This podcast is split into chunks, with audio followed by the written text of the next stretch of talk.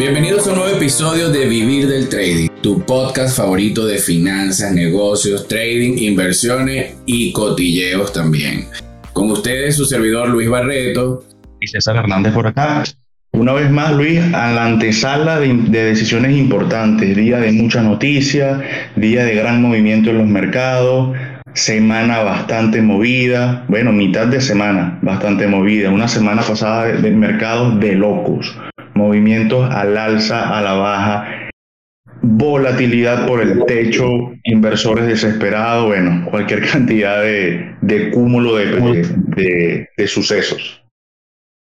Pero ¿qué es lo que, mira, ahorita se está, se está diciendo que hay un crash de mercado, que Wall Street está en pánico, que estamos ante la presencia de una gran crisis. Y de hecho quisimos grabar este podcast antes de que hablara Powell, ahorita a las 11 de la mañana hora de Venezuela, y vamos a tratar de tenerlo en línea antes de que Powell diga, porque le vamos a decir exactamente lo que los efectos de lo que Powell va a decir, ustedes lo van a ver incluso más rápido de lo que se imaginan, es, reflejado en los comportamientos del mercado.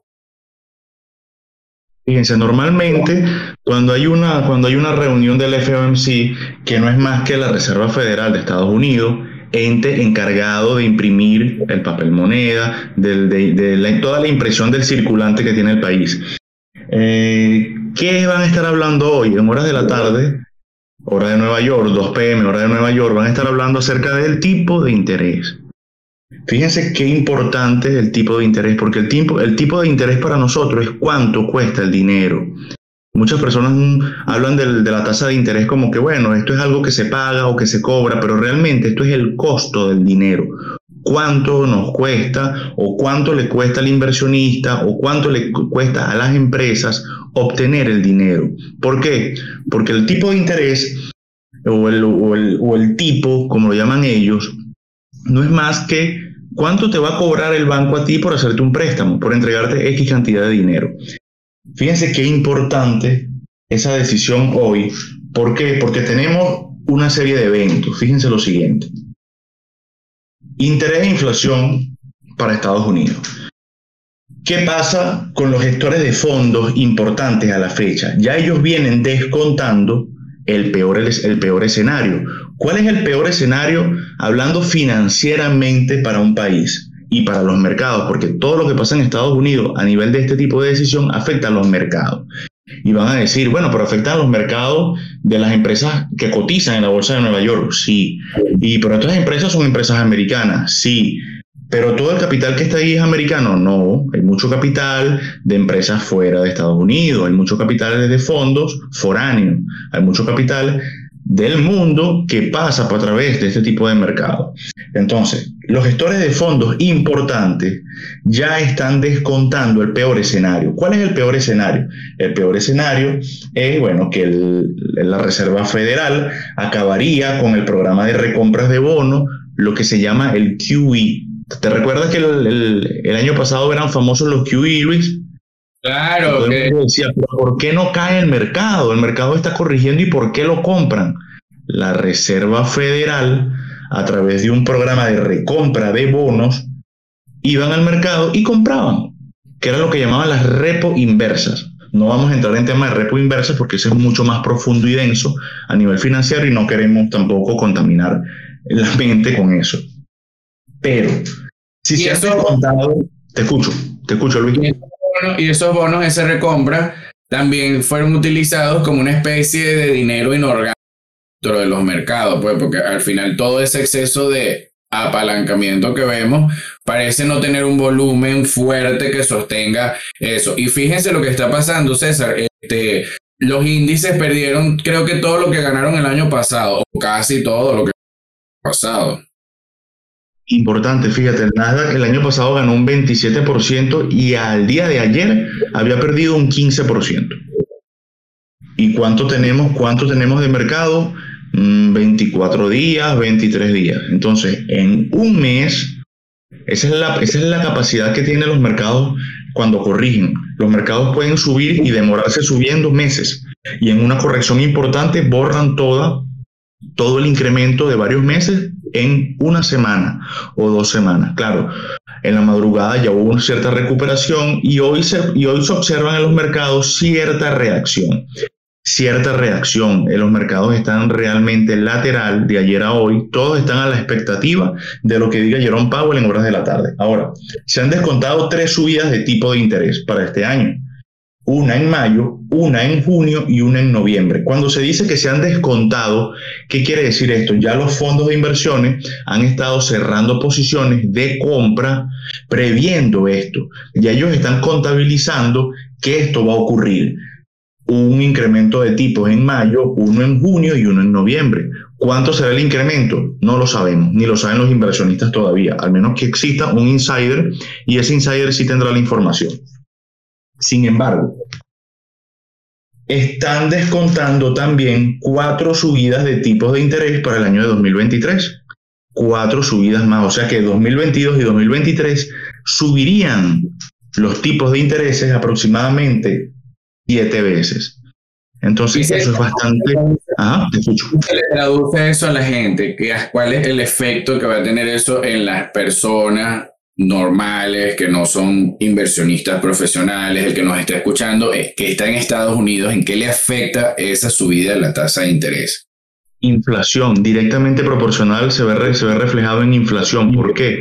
Porque ahora obtener un crédito es más costoso una empresa que igual necesite una línea de crédito o necesite crédito para operar, su costo de obtención del dinero va a aumentar y ellos se ven obligados a trasladar este costo. ¿Y a dónde lo trasladan? Al producto terminado.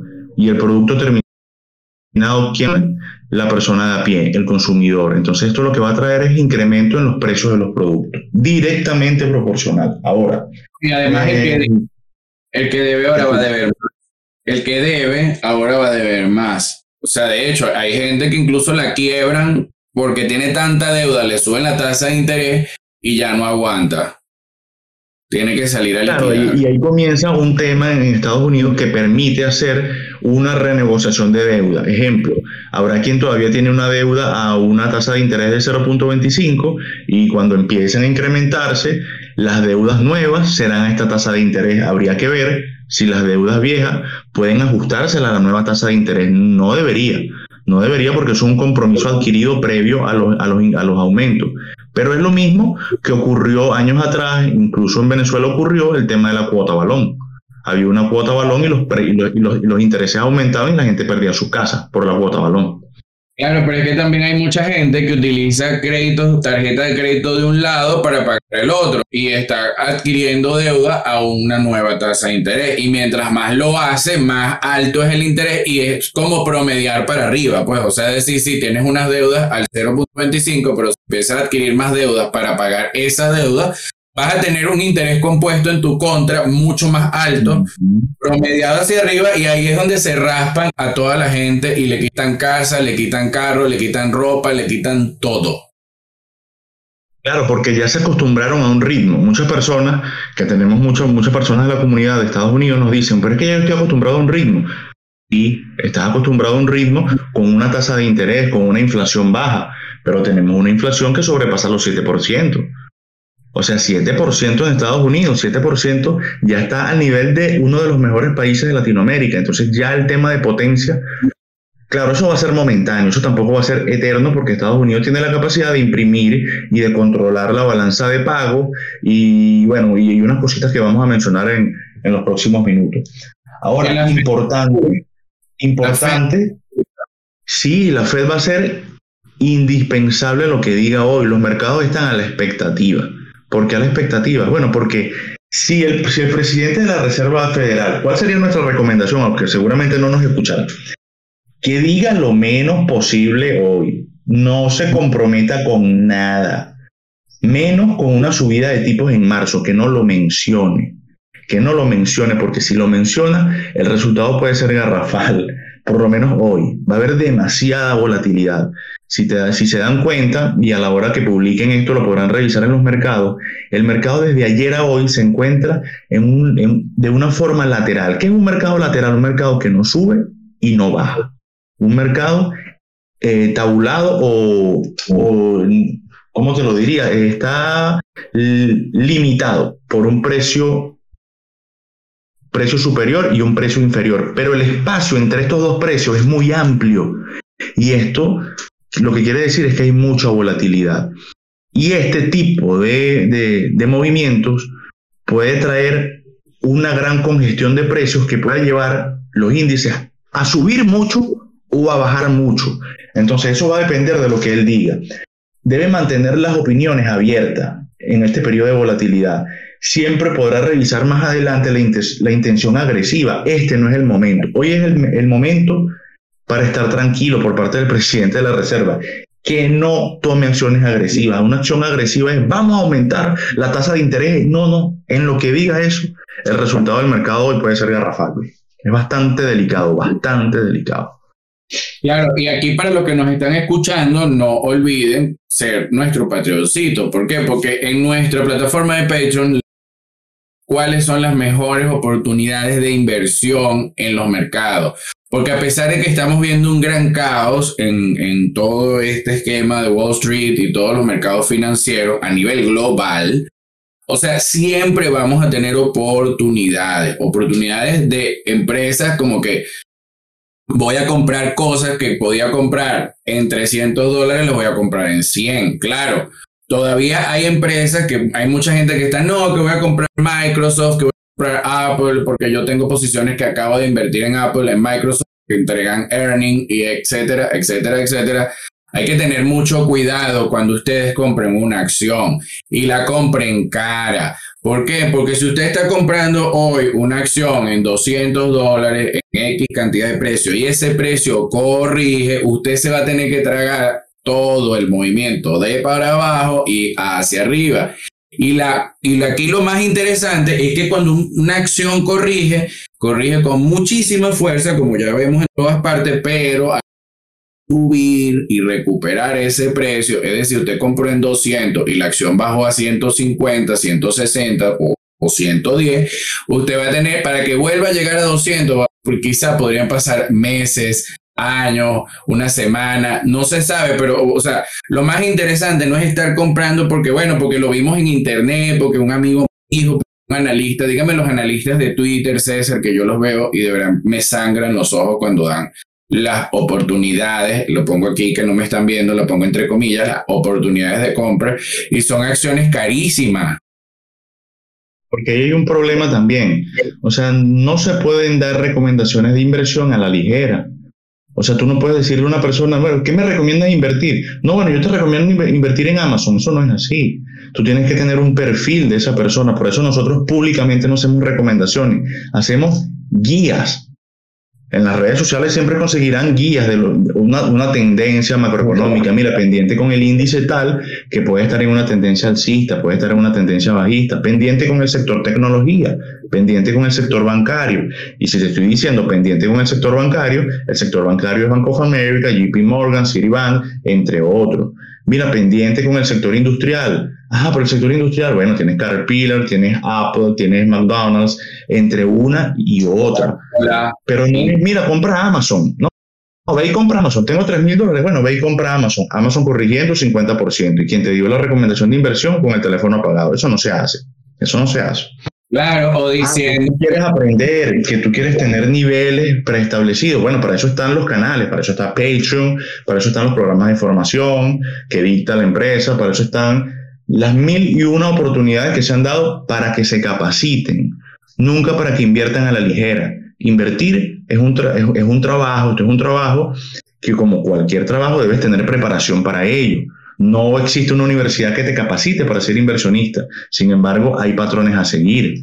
Una formación financiera personal, como lo, siempre lo, lo mencionas tú, Luis, la parte de finanzas personales. Si no controlas tus finanzas personales, no vas a poder invertir nunca.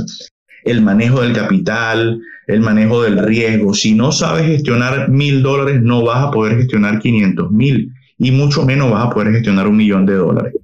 Eso es así y, y pasa en la vida cotidiana también. Si tú no sabes llevar adelante un negocio de retail, negocio que no recomendamos nunca porque ya saben que somos anti-retail, si no sabes llevar adelante un negocio cuya facturación es de 500 dólares mensuales, no vas a poder gerenciar un negocio que facture un millón de dólares. No está en la facturación el problema, sino en la capacitación de cada quien. Claro, no entiendo, yo no entiendo, yo todavía sigo sin entender por qué la gente rechaza el aprendizaje en finanzas personales. De hecho, fíjate, en la formación que estamos dictando ahorita, eh, estábamos hablando de, yo les hice una pregunta y les dije, mire, díganme, una díganme cuáles decisiones están relacionadas con el dinero. Y entonces todos empezaron a decir, ahora le digo, ahora le voy a poner una pregunta más difícil, ¿qué decisión no está relacionada con el dinero?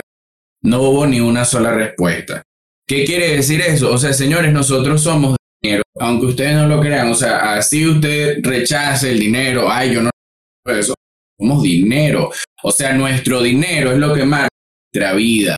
Indiferentemente que usted tenga mucho o tenga poco, siempre de alguna u otra manera estamos atados al dinero. Ahora, uno decide de qué manera quiere estar atado al dinero. Yo, yo, por ejemplo, yo soy una persona que aprendió a vivir en austeridad, pero estoy atado al dinero en mis inversiones, pues porque son mi protección para el plazo.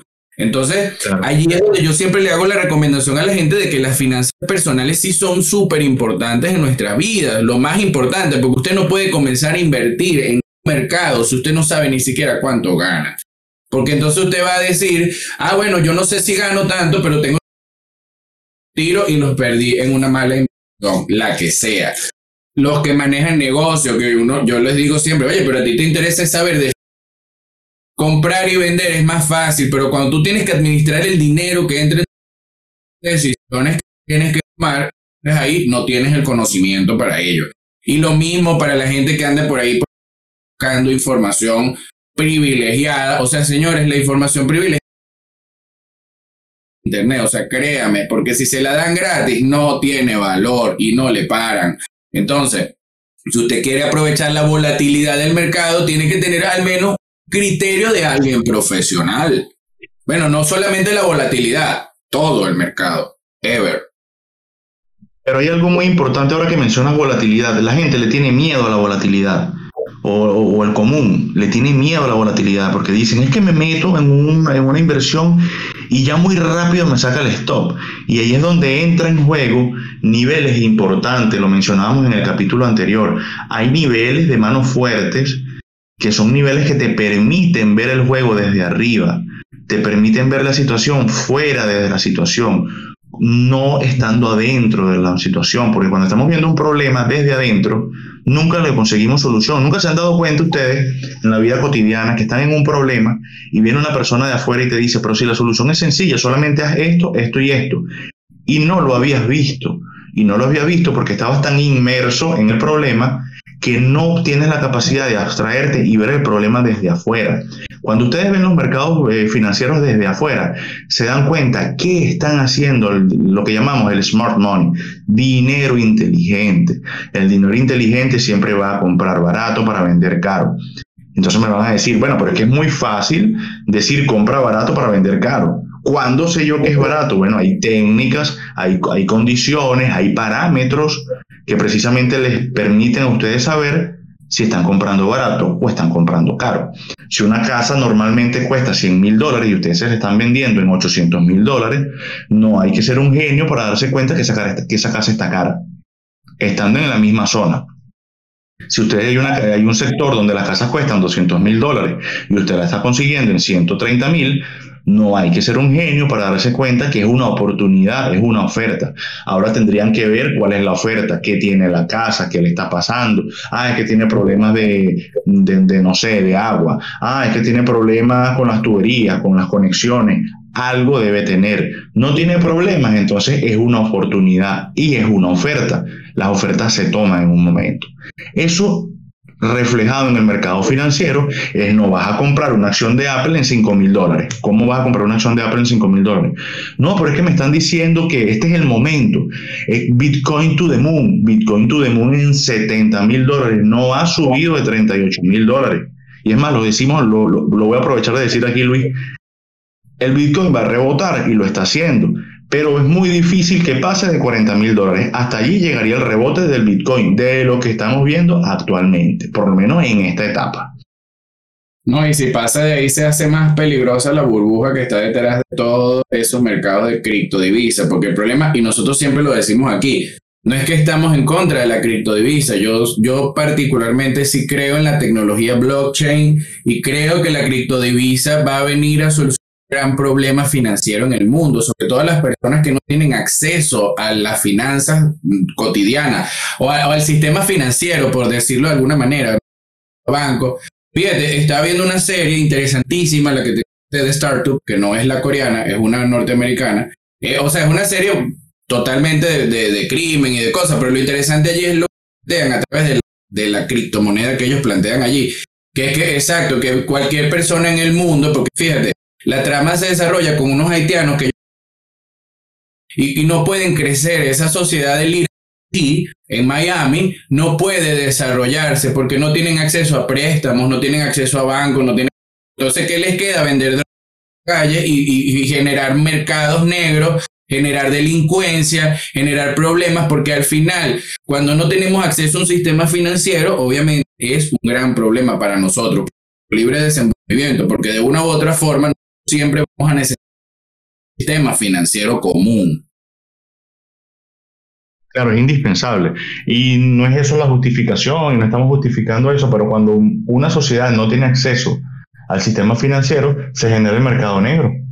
Y por eso es que han surgido todo este tipo de oportunidades, que no, oportunidades en su momento, pero todo este tipo de opciones, criptomoneda, eh, criptoactivos, shitcoin, eh, stablecoin. ¿Por qué? Porque es una democratización del sistema financiero. Sabemos que nunca va a pasar. Sabemos que eso nunca va a pasar. Nunca vas a terminar de democratizar el sistema porque es imposible. No está creado para que así sea. Pero es un acceso. ¿Qué es lo que puede pasar en el futuro? Bueno, que utilicen la, tecnología blockchain para que a nivel mundial la gente utilice un, no sé, un, un, gobierno coin. Ya, está, ya China está trabajando en un yuan digital, digital yuan. Y así sucesivamente. Y nosotros lo hemos venido diciendo aquí en esta plataforma, en los otros capítulos, pueden revisar cuando hablamos de que la Bitcoin está costosa, estaba cara, estaba cara en noviembre, estaba en diciembre, estaba cara en octubre, y le veníamos diciendo a la gente, no compres en 40 mil, no compres en 50 mil, no compres en 60 mil, estás comprando caro. Y siempre puede más la codicia en las personas que la razón, y sobre todo en estos momentos, reinando el miedo y la codicia en los mercados. Otras personas dicen, Luis, voy a meter con ese tema, dicen, eh, bueno, pero es que el Bitcoin en el 2018 cayó y luego tuvo un rebote genial que lo llevó a 60 mil dólares. Sí, pero ahora entra en juego otra cosa y lo vamos a mencionar por acá. Entra en juego una tasa de inflación muy alta en Estados Unidos. ¿Qué pasaba en el 2018? Una inflación controlada, unos tipos de interés muy bajos, por lo cual seguía siendo económico el pedir prestado. Entonces muchos inversionistas, empresas, fondos tomaban préstamos porque tenían líneas de crédito, obviamente, y parte de ese dinero lo invertían en criptomonedas como una inversión de riesgo. Ellos su crédito agarraban un millón de dólares porque tenían la capacidad de obtener un crédito de un millón de dólares a una tasa de interés de 0.25, 0.75, que es nada, lo colocaban en criptomonedas y lo liquidaban tres meses después, porque obviamente era lo que venía haciendo. ¿Qué pasa? Una inflación controlada. ¿Cuál es la diferencia del 2022? Estamos entrando en un 2022 con una tasa de inflación del 7%. 7% inflación. Ahora viene el incremento del interés o de la tasa de interés o del tipo de interés.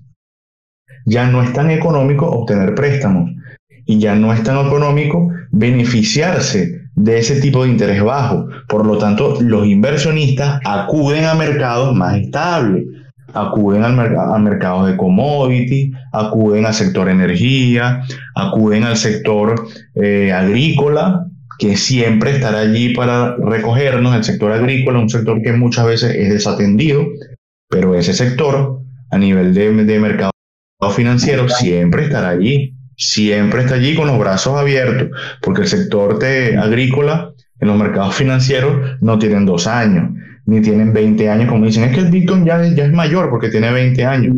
El sector el sector agrícola en el mercado de valores data mucho antes de la primera gran recesión, pero mucho, mucho, mucho antes. Podríamos hablar de que estamos en una volatilidad, de que estamos en un bear market, perdón, de que como se habla de que no, estamos en la entrada de un bear Eso es cierto, estamos ahorita en presencia de un bear market? Estamos en la antesala de un bear market. ¿Por qué la antesala de un bear market? Bueno, porque tenemos un, un, unos mercados financieros que corrigieron a la fecha de ayer con un 15%, ¿sí? Un 15% de corrección en menos de un mes no es un bear market, pero abre la puerta a un bear market. ¿Por qué? Porque va a depender mucho de cuál sea la reacción. Y por eso lo importante de lo que se dedica hoy en la tarde. Si hoy en horas de la tarde se toma una decisión donde el incremento de los tipos de interés va a ser más alto de lo previsto o que el programa de recompra de bonos que debía cesar en marzo dicen que debe cesar antes, eso puede traer como consecuencia que los mercados caigan. Porque entonces quien compraba las caídas era la Reserva Federal. Y si la Reserva Federal no va a comprar las caídas o las correcciones, entonces va a haber muchos vendedores en shock o, o en pánico que van a comenzar a cerrar posiciones fondos de inversiones, fondos de cobertura, fondos de pensionados que tienen su dinero indexado en fondos ah, grandes. En el caso de ARKK, tenemos el caso del principal fondo que es de, de, ¿cómo se llama este señor? Ah, el que trabaja con los commodities, Luis. Henry Dalio. Rey Dalio, uno de los principales fondos. ¿Por qué decimos, por qué hablan, por qué nos referimos a él cuando hablamos de commodities? Porque fue una de las primeras personas en trabajar con trading de commodities, cuando nadie lo hacía. Fue a quien McDonald's contrató para que los ayudaran a determinar cuál, cuál era el mejor precio para sacar los nuggets, los chicken nuggets. Lo contrató a él particularmente con su firma, con, toda su representación financiera, para que les dijera cuál era el mejor momento, o ni, siquiera el mejor momento, cuál era el mejor precio o el precio equilibrado para salir a la venta los chicken nuggets. Entonces, ese señor ya viene previendo una corrección bastante importante. Por otro lado, Warren Buffett cada vez con más liquidez, cada vez más efectivo en sus manos. ¿Por qué? Porque se está preparando. Warren Buffett no va a salir a comprar nunca un activo sobrevaluado, nunca, nunca. Y lo hemos hablado en los capítulos anteriores. Ahora, un bear market. Un bear market, cuando te dicen bull market, un bear market no es más que un mercado que ha entrado en corrección. Ya eso ocurrió. Eso ocurrió en el 2000 y estuvo hasta el 2003, 2004, más o menos en, ese, en esa tendencia y luego comenzó otra vez. Después del 2008, con el gran problema financiero, iniciaron un programa de recompra, algo muy parecido al programa de recompra que finalizaría este año. Y comenzaron con el tapering. Busquen en nuestros capítulos anteriores, hay dos capítulos del, tapering donde hablamos de eso precisamente. ¿Cuáles serían las consecuencias? El tapering. Fondos del gobierno dejarían de comprar acciones. Al esto ocurrir, los mercados corrigen. Llega un momento, pero no corrige eternamente, llega un momento que los inversionistas que les gusta comprar subvaluado, ven lo que llaman sangre en la calle y salen a comprar. Vamos a comprar acciones, vamos a comprar acciones, detienen la caída y luego vendrían 3, 4 años más o menos en mercado lateral hasta que los índices comiencen otra vez a avanzar. Ahora, el tema de una corrección o un bear market normalmente le trae a los países recesiones. O ponte que no llegue a ser una recesión como tal, pero inicia un decrecimiento. En el caso del Nasdaq, ¿te acuerdas Luis que lo hablamos en el seminario de noviembre? Claro, sí, nosotros. Nosotros todo lo que está pasando hoy, todo lo que está pasando hoy, lo que está, va a pasar en estos meses, ya lo dijimos en el seminario que dimos en noviembre sobre cómo proteger tu patrimonio de cada crisis. ¿Y qué pasa? El problema de, de, que la gente no está preparada es porque no tiene la información a tiempo y siempre espera que suceda para decir, ay, yo debía haber estado preparado para este momento. Y eso es algo que no se prepara uno en el momento que está ocurriendo. O sea, no vamos a salir en este momento. Ah, bueno, este es el mejor momento para aprender. Bueno, el mejor momento para aprender es ayer. Tengan eso siempre pendiente. El mejor momento para aprender fue ayer. Entonces, un día que pase es un día que vamos atrás. Un día que pase es un día que vamos detrás de todo lo que está ocurriendo en el mundo. Ya ni siquiera en los mercados. El mundo, la economía y la política van de la mano. Ahora empiezan por ahí temas bélicos eh, que pueden ir de la mano, más allá, más allá del tema bélico, pueden ir de la mano a una posible estrategia de que las correcciones no sean tan fuertes o un posible cisne negro. Vamos a justificar la corrección que se va a dar en los mercados a través de una guerra. Una guerra controlada, no una guerra mundial, pero una guerra controlada. Entonces, este tipo de variantes que aparecen, eh, ¿por qué apareció el COVID? En dos meses corrigió todo lo que había generado en ganancia en dos días, porque los mercados estaban caros. No fue que llegó un murciélago y el murciélago se comió una manzana, como un cuento de hadas. Eso es mentira. Eso es mentira. Hay un tema que cuando esto no es primera vez que ocurre, y ocurrió también con la gripe española, o sea, son ciclos, son ciclos que se repiten. También lo dijimos en el seminario. Y no, no lo digo, lo dijimos en el seminario con tema de ego, no, sino que se mencionó y estuvo a disposición del público para que se prepararan pero no para que se prepararan en enero para enero, para que se prepararan en noviembre para enero. Así es que se pueden preparar. Y siempre habrá una oportunidad de prepararse. Se preparan hoy para lo que va a ocurrir en el segundo semestre del año, que es bastante delicado también. No con aras de ser profetas ni nada de eso, pero después del 2000, del pinchazo de la burbuja.com, vinieron dos años donde intentó el mercado recuperar. Entonces, una recesión, una crisis, una caída, un, pinche de una burbuja no es para nosotros, o a nivel de inversiones, un problema. Sencillamente es una oportunidad. Es una oportunidad de ir a los mercados a comprar un producto más económico.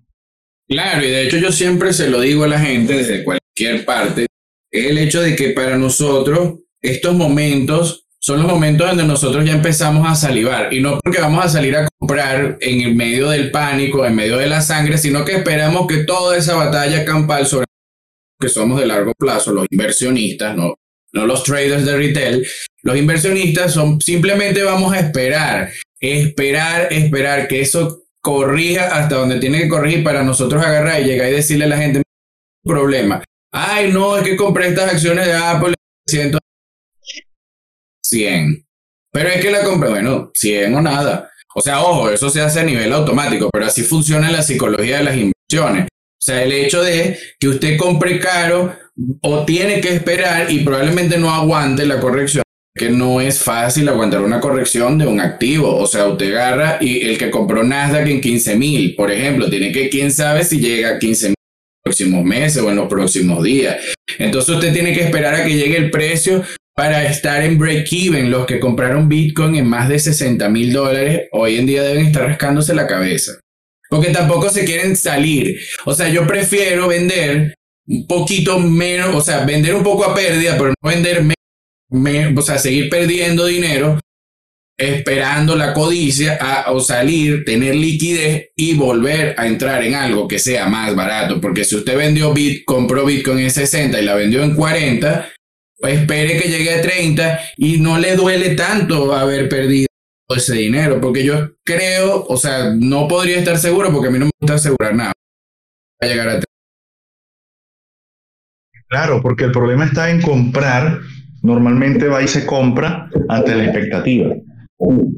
El, público minorista, o quien está aprendiendo, o quien está empezando, siempre va a comprar cuando hay propaganda, cuando la publicidad te dice, bueno, compra porque el Bitcoin en el momento es ahora, compra Apple porque el momento es ahora, Apple en máximos históricos. El peor error que puede cometer una persona que invierte en bolsa es comprar un activo cuando esté en un máximo histórico. En los máximos históricos se vende, señores, le regalamos esta información. En los máximos históricos no se compra, se vende. Por eso cuando hay earnings, y ustedes observan una semana de earnings, cada vez que el mercado sube, los grandes fondos cierran las posiciones, cierran las posiciones. ¿Por qué? Porque están esperando el resultado de ganancia o pérdida de esa empresa. Fíjense, ayer reportaba eh, Microsoft, si no me equivoco. Microsoft estaba, positivo en el día. Estaba muy positivo. Cerró menos 11% o menos 10%, algo así estuvo bastante fuerte. Y después de eso, ya en el, en, aftermarket, en el, lo que llaman el pre-market de hoy, ya estaba positivo. ¿Qué ocurrió? Cerraron posiciones ayer, allá arriba, en el, en el nuevo máximo o en el nivel que estaba, se preparan para comprar económico, vendieron, esperan que caiga, una vez cae, vuelven a comprar. ¿Perdieron? No, perdió el que compró en esos niveles tan altos. El inversionista nunca pierde porque siempre promedia. Él siempre va a promediar y el inversionista, o sea, normalmente nosotros tenemos que tener algo que se llama gestión de riesgo. nuestro primer, lo que tenemos que cuidar sí o sí es el capital. Ese es nuestro oxígeno. Veamos el capital como el oxígeno. No, no podemos estar en el mercado financiero si no tenemos capital. Así como en la vida cotidiana, no podemos, no podemos resolver nada sin capital, no podemos vivir sin oxígeno. Entonces, si en el mercado financiero lo que necesitas para tu hacer rendimiento es capital, tienes que cuidarlo. No puedes que la posición se te fue en contra y tú, yo me voy a cobrar, porque ese es el tema psicológico súper importante. Yo me la voy a descobrar del mercado porque él no va a poder conmigo, no, si va a poder contigo, contigo y con toda la familia se invierte en todo. Entonces, salirse es el momento de liquidar la acción. Liquide la acción. Una acción es como un empleado. Un empleado, hasta que cumple sus funciones, la empresa lo mantiene. En el momento que el empleado no está cumpliendo con lo que tiene que hacer en una empresa, la empresa le dice, amigo, muchas gracias por todo lo que usted hizo o dejó de hacer. Puede pasar por recursos humanos. Puede pasar por recursos humanos. Eso es lo mismo que debe hacer usted con una acción. La acción no siguió subiendo Usted le dice a la acción, vaya a recursos humanos y le da a close y vende la acción. No es me voy a quedar con la acción a ver hasta que recupere, porque quedarse con una acción a ver hasta que recupere es quedarse con un mal empleado a ver si algún día hace lo que tiene que hacer y la empresa pico abajo. Claro, y de hecho Warren Buffett dice que el efectivo, el dinero, es como el oxígeno. No nos damos cuenta cuando lo tenemos, pero cuando falta, es lo único que notamos. O sea, y así le pasa a la gente. La gente cuando tiene la plata, ay, va, importa perder todo, pero cuando ya empieza ya a bajar su capital y ya, ya le queda muy poco, ya se quedó sin dinero, ahí lo único que piensa es en, verga, me quedé sin dinero hoy, me quedé sin ¿y ahora qué hago? Entonces, allí las personas están actuando bajo una psicología que es errada. ¿Por qué? Primero, en las inversiones no se espera recompensa inmediata. O sea, quítense el tema de que yo voy a invertir para ganar. O sea, los inversionistas no invertimos para ganar, nosotros invertimos para no perder dinero. Y la consecuencia de no perder dinero es ganar dinero. Entonces, ¿qué les quiero decir con esto? Si ustedes de verdad quieren tener algún tipo de oportunidad real de generar beneficios en las inversiones, tienen que empezar a tener la información correcta, tienen que tener la psicología correcta. ¿Por qué? Porque lamentablemente yo quisiera decirle, sí, los mercados son intuitivos, pero no son intuitivos. O sea, usted no puede aprender solo a invertir y ser consistente, porque probablemente, mire, y ha pasado, le ha pasado, le pasó a Isaac Newton, que era un tipo brillante y perdió toda su por estar especulando persona que no tiene ni idea de lo que está haciendo, le está haciendo caso a cualquiera, porque es que hay gente, César, que sigue a 300 personas que hablan de estos temas y con 300 estrategias diferentes, buenas, malas, lo que sea, pero los mezclan todos en un saco. Entonces, no, porque este me dijo que esto, el otro me dijo lo y por aquí por allá, y cuando se dan cuenta, no ven vida, no ven vida. Y de hecho, fíjense, ustedes los, day traders, o sea, a través de nuestro canal de YouTube, Context Trading, tal cual como nuestra marca, tienen información sobre, estamos haciendo la prueba de fondeo para que ustedes puedan tener una oportunidad de obtener capital de fondeo, como vimos en el capítulo. Y de hecho, en el canal de YouTube publicamos lo que pasó ayer. O quiere estar al día o quiere operar para sacar su prueba de fondeo en Patreon, por menos de lo que le cuesta una salida a comer. Usted tiene la información que debería tener. Y, de repente como mucha gente, no, pero es que no me interesa comprar acciones, o sea, pero es que usted va a ver, o sea, solamente que le vamos a decir el contenido antes de, de, todo, o sea, de si le vamos a decir algo que va a pasar, probablemente en el, en el segundo trimestre se lo estamos diciendo ya por Patreon, para que ya empiecen a tener visión. O sea, no es algo como que, ay, bueno, voy a pagar Patreon para ganar dinero. no es así, funciona diferente, funciona para que ustedes empiecen a consumir contenido que les sirva. O sea, contenido que tenga valor y que a la hora que usted vaya al mercado a invertir en algo, al menos sepa en dónde. Eso es lo más importante. Al menos decir, mira, ¿sabe qué? Por más que no la voy a comprar porque sigue estando cara. Y ustedes mismos se van a dar cuenta que es así. De hecho, la otra vez en Twitter, porque es que el problema con las inversiones es el ego. El ego es horroroso. Y yo, alguien empieza a escribir que Facebook era una buena oportunidad de compra de acción y tal, güey, empezó a hablar de, bueno, una teoría que es el apalancamiento por 20, lo que sea. Y yo le dije, mira, Facebook está caro. Empezaron a reírse y justo en, horas empezó a corregir, o sea, estaba como en 320 de Facebook cuando yo escribí que estaba caro. Cuando, bueno, no pasaron ni dos horas y ya estaba como en 200. Entonces, vale la pena comprar en 320 cuando puede 190 más abajo. O sea, no debemos estar siguiendo análisis que no entendemos, por ejemplo. O sea, porque es que, mire, yo podría hacerles ustedes análisis súper rebuscados para confundirlos y hacerles creer que yo ustedes o que ustedes creen que entienden y no hay nada peor que invertir el dinero creyendo que uno sabe lo que hace. Y cuando realmente lo que está es error tras error. Cada error en el mercado es dinero. Dinero así que usted pierde. Entonces sí, es muy bueno que usted se pueda ganar dos mil dólares en un día haciendo trading, muy chévere, pero ¿cuánto pierde si no las Hay mucha gente que cuando se gana dos mil ha perdido cinco.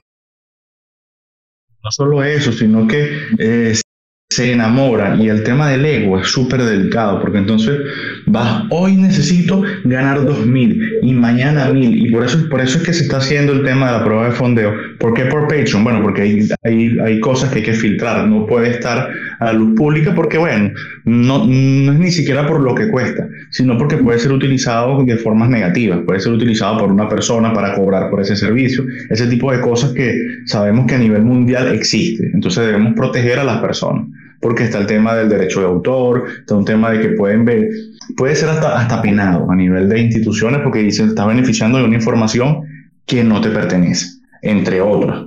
Entonces, ¿por qué se hace?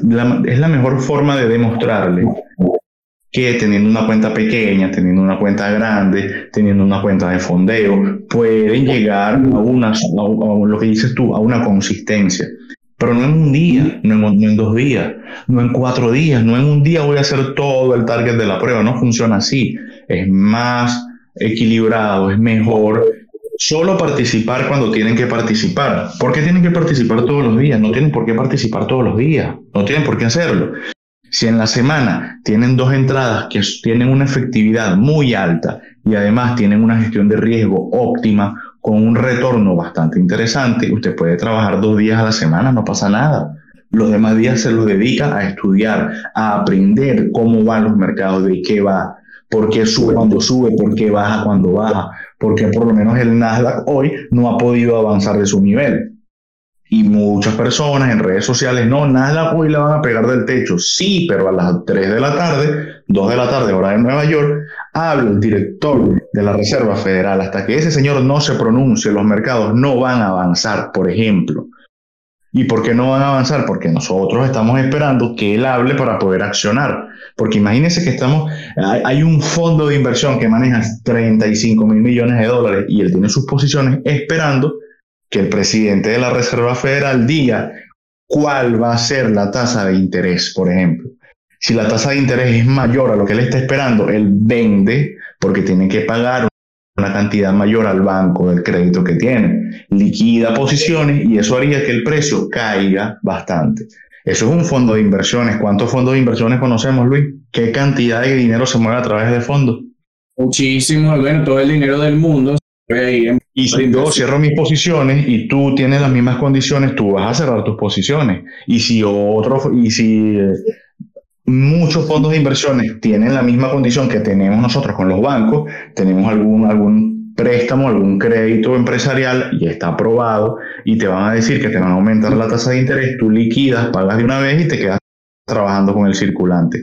Eso es lo que puede ocurrir. Si por el contrario, el presidente de la Reserva Federal, Jerome Powell, dice hoy, no, bueno, eh, no vamos a tocar las tasas de intereses que hacemos nosotros, tenemos eso previsto, y entonces en vez de liquidar, ¿sí? En vez de liquidar para ir a pagar el crédito en el banco o la línea de crédito, vamos al banco, solicitamos otra línea de crédito y lo metemos en un mercado. Así funciona, así trabajan los fondos tienen la capacidad y esa respuesta inmediata. Una financiera, un fondo llama al banco y dice, necesito una línea de crédito de tanto, ya están preaprobadas.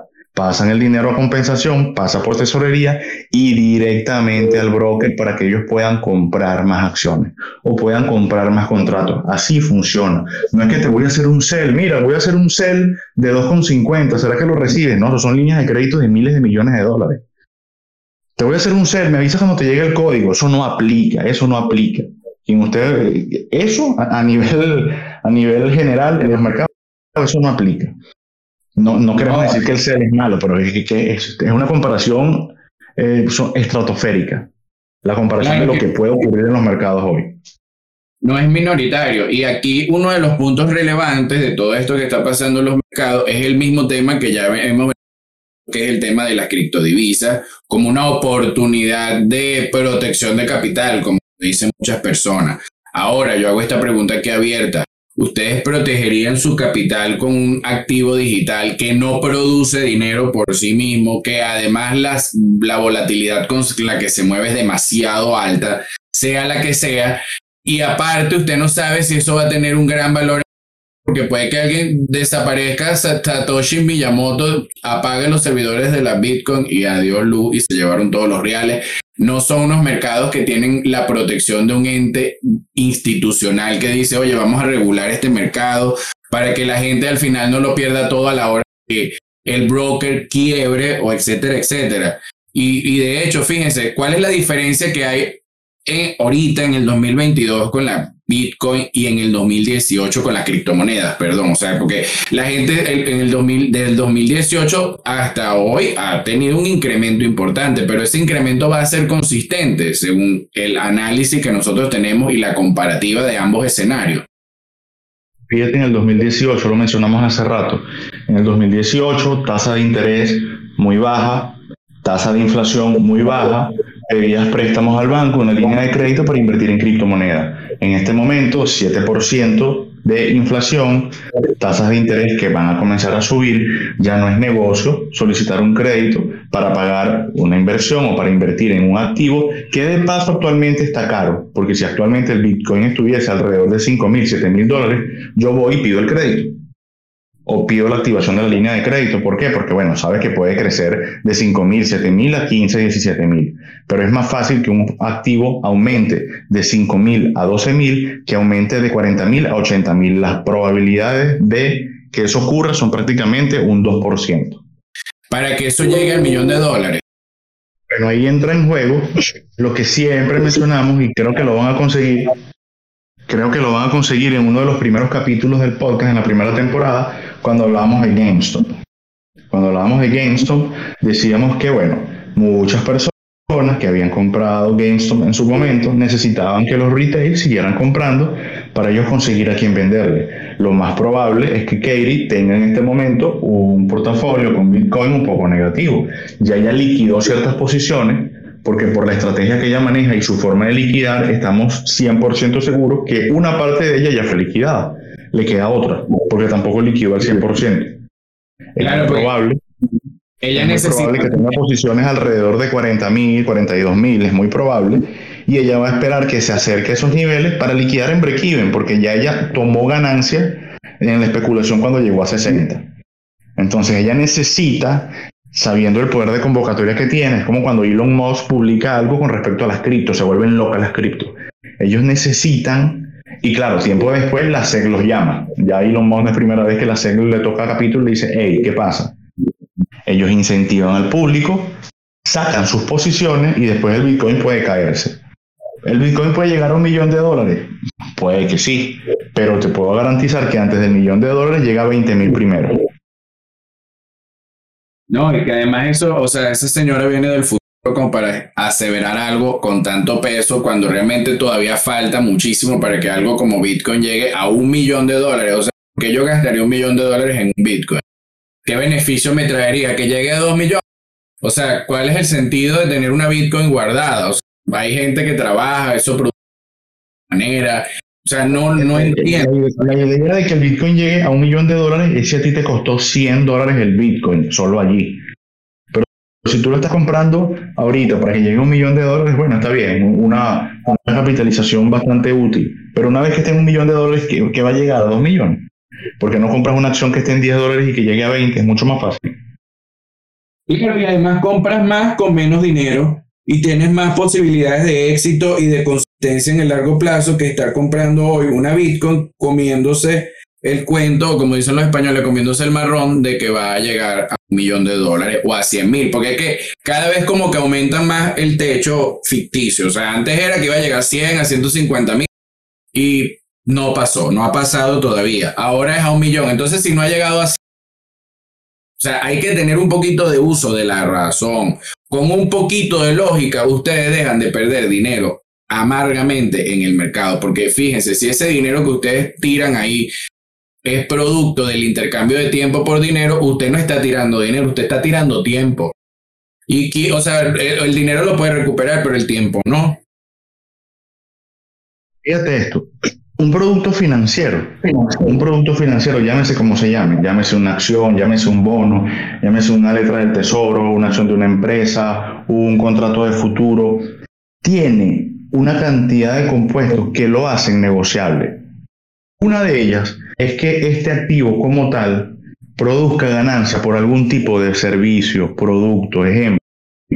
Una acción de una empresa genera dividendo por las ganancias de una empresa. Un bono genera rendimiento porque el bono estaría atado al rendimiento de algo.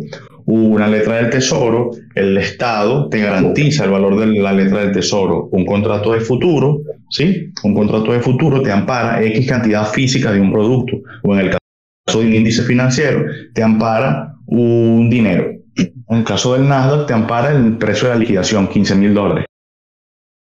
100 dólares por acción, una, por, por contrato. En el caso del contrato del futuro del petróleo, te entrega X cantidad o te asegura X cantidad de barriles de petróleo. En el caso del oro, de la plata, eh, en el caso de, de, los commodities agrícolas, te garantiza un bushel, perdón, un bushel de trigo, un bushel de, y así sucesivamente. El Bitcoin te da un Bitcoin. Y el Bitcoin como tal, o todas las criptomonedas como tal, no te generan un servicio adicional. No te dan una ganancia por otras cosas más, por más que por el nombre de lo que tiene. Entonces se saltan todos estos pasos que deben ejecutarse para que un producto pueda generar una ganancia a per se y se van directamente a la especulación. Por eso decimos que los criptoactivos son activos de 100% especulación, únicamente compra y venta en un mercado bursátil, más nada. No tienen un, beneficio agregado, no tienen un, un, reporte de ganancias y pérdidas, no tienen dividendos como una empresa. Entonces, cada quien tome sus decisiones, pero se saltaron toda la serie de pasos previos por las cuales debería pasar una empresa para poder ser catalogada un, producto financiero como activo financiero. Se saltaron todo eso y bueno, agarraron un tema especulatorio que hasta para lavado de capitales lo utilizaron. Claro, es que ese es el problema, que se usa para muchas cosas menos para generar renta. Porque yo siempre le digo a la gente, inversión es igual a renta. Si no produce renta, no es inversión. Y de nada le sirve a usted tener una Bitcoin muerta del asco allí que no le produce renta y que probablemente sí llegó a 70 mil, sea, pero cuando usted le va a vender, seguro termina Bro, porque estaba esperando que llegara a 100 mil, como dijo Katie en algún momento, o llegara a 150 Entonces, como eso no pasó y se en 30, en 40, entonces ahora tienen que vender. Y, y entonces no están conformes porque obviamente dicen, no, bueno, 40 la compré en 30, no la vendo, porque voy a esperar que llegue a 100. Ahora sí, to the moon. To the moon tú de Moon pueden pasar muchas cosas. En cambio, si usted agarra y liquida, y no importa que vaya a pérdida, pero no tiene liquidez y va y compra cosas que sí tienen valor en el futuro. Porque es mucho más probable que la Bitcoin pierda todo su valor a que una empresa que cotiza en bolsa y que sea pública y que sus finanzas sean públicas pierda la totalidad de su valor en el mercado. Entonces no debemos caer en la tentación de, sí, es que yo estoy, yo compro criptomonedas porque soy rebelde y el mundo porque estoy en contra del sistema. O sea, señores, nunca, el sistema siempre va a ser el sistema y los grandes capitales siempre van a generar dividendos de lo que sea, a costilla de la pobreza de la gente, pero no es por culpa de ellos, es por culpa de la misma gente que quiere caer en cuenta, porque los grandes capitales desde que el mundo ellos siempre van a ser el dólar desde que fue adoptado como moneda ha sido utilizado y va a seguir siendo utilizado. De hecho, las guerras se generan por eso. Las guerras se generan cuando a nivel económico, intereses económicos quieren capitalizar otro tipo de cosas. Por eso se generan las guerras. Las guerras se, se generan o por política o por religión. Pero la política y la religión detrás de ellos siempre tienen a la parte económica como causa principal. Siempre. Es más, el 101% de las veces. Claro, y ahí es donde nosotros siempre les vamos a decir, tengan un poquito de sentido común y que de verdad, o sea, si ustedes no empiezan a tomar conciencia de toda esta que están haciendo puro financiero de quiebra, no van a poder levantarse porque no existen soluciones rápidas ni fáciles problemas financieros. Y si usted quiere de verdad empezar a tener ganancias en el mercado, empiece a trabajar como un inversionista profesional y debe estar guiándose por esa gente de Internet que no le aporta beneficio. Y ustedes mismos saben, porque han venido siguiendo tantas y cuáles han sido los beneficios. Claro, es que yo estoy buscando lo gratis para obtener ganancias. Sí, señores, lo gratis psicológicamente para ustedes no tiene valor. Y ustedes no se toman en serio el tema del trading, o sea, se lo toman en serio en la parte que el día pegado a la computadora buscando oportunidades o inventándose las oportunidades. En cambio, cuando usted tiene la información que es, la formación que es y la, y la, o sea, y, y, la, y la razón adecuada, usted va a ser un inversionista importante y va a ganar dinero en el futuro. Entonces, quitarse esa mentalidad de que yo tengo que ganar hoy, mañana y todos los días. Sí, claro, los inversionistas ganamos dinero mientras dormimos. Todo el día. Ahora no, es porque invertimos en activos que generan renta. Y si algo genera renta para nosotros, y podemos dormir tranquilos mientras... Por cierto, tenemos unos bonos en Patreon que le vamos a estar subiendo contenidos financieros a nuestro Patreoncito. Vamos a subir el tema de las pruebas de fondeo. Vamos a compartir. De verdad los invito a suscribirse en Patreon. Mientras usted está sentado en el baño, en vez de estar perdiendo el tiempo en Instagram viendo tonterías, usted va, se mete en Patreon, Context Trading y va a estar consumiendo financiero, de, de negocio de valor. Y se lo puedo garantizar. Y haga la prueba un mes y seguramente se va a quedar con nosotros. Que hasta ahora siempre ha sido así. En vez de arriesgarse por allí a estar perdiendo tiempo y dinero, mire, nuestro Patreon está abierto para todos ustedes, nuestro canal de YouTube también, arroba Context Trading, nuestras redes sociales por donde ustedes las vean siempre van a tener contenido. Entonces, bueno, César, para despedirnos, algo que le quieras decir atentos, atentos, atentos a la noticia de hoy en la tarde, muy pendientes a quienes, quienes ya nos escuchan y son patroncitos, atentos a lo que dijimos esta mañana, pendiente con esos niveles, muy pendiente de las compras, muy pendiente de la posible corrección, atentos. Cuiden su gestión de riesgo, tal cual como lo, lo, lo mencioné en la sesión de hoy en la mañana, cuiden el riesgo. No hay necesidad de hacer nada antes de que ese señor hable. Esperemos que hable. Esperemos que hable. Tenemos, tenemos el escenario A y el escenario B. Esperemos que él hable, que coloque los resultados y en función a eso accionamos. Y si el mercado se mantuviese lateral todo el día, que lo dudo, lo dudo mucho por lo que ya, por lo que ya hablamos, Luis, esperemos que se, que se den las señales necesarias y activemos en base a ese escenario. Cuidemos el riesgo y cuidemos el capital, que ese es el oxígeno. Tal cual. Entonces, bueno, para despedirnos, sí, le vamos a dejar en Patreon también a nuestro Patreoncito las tres mejores oportunidades de compra de acciones de esta semana, aprovechando la crisis, aprovechando las mercados. Si usted quiere de verdad comprar acciones en el mejor precio, los invitamos a nuestro Patreon, www.patreon.com slash context trading. Usted no tiene pele ahí. Context, C-O-N-T-X T-E-X-T-R-A-D-I-N. Context Trading. Recuérdenlo. Y bueno, nos despedimos hasta una siguiente oportunidad, hasta el próximo capítulo. Sigan con nosotros conectados y siempre les vamos a brindar con... Nos despedimos, César. Hasta una próxima entrega. Feliz día.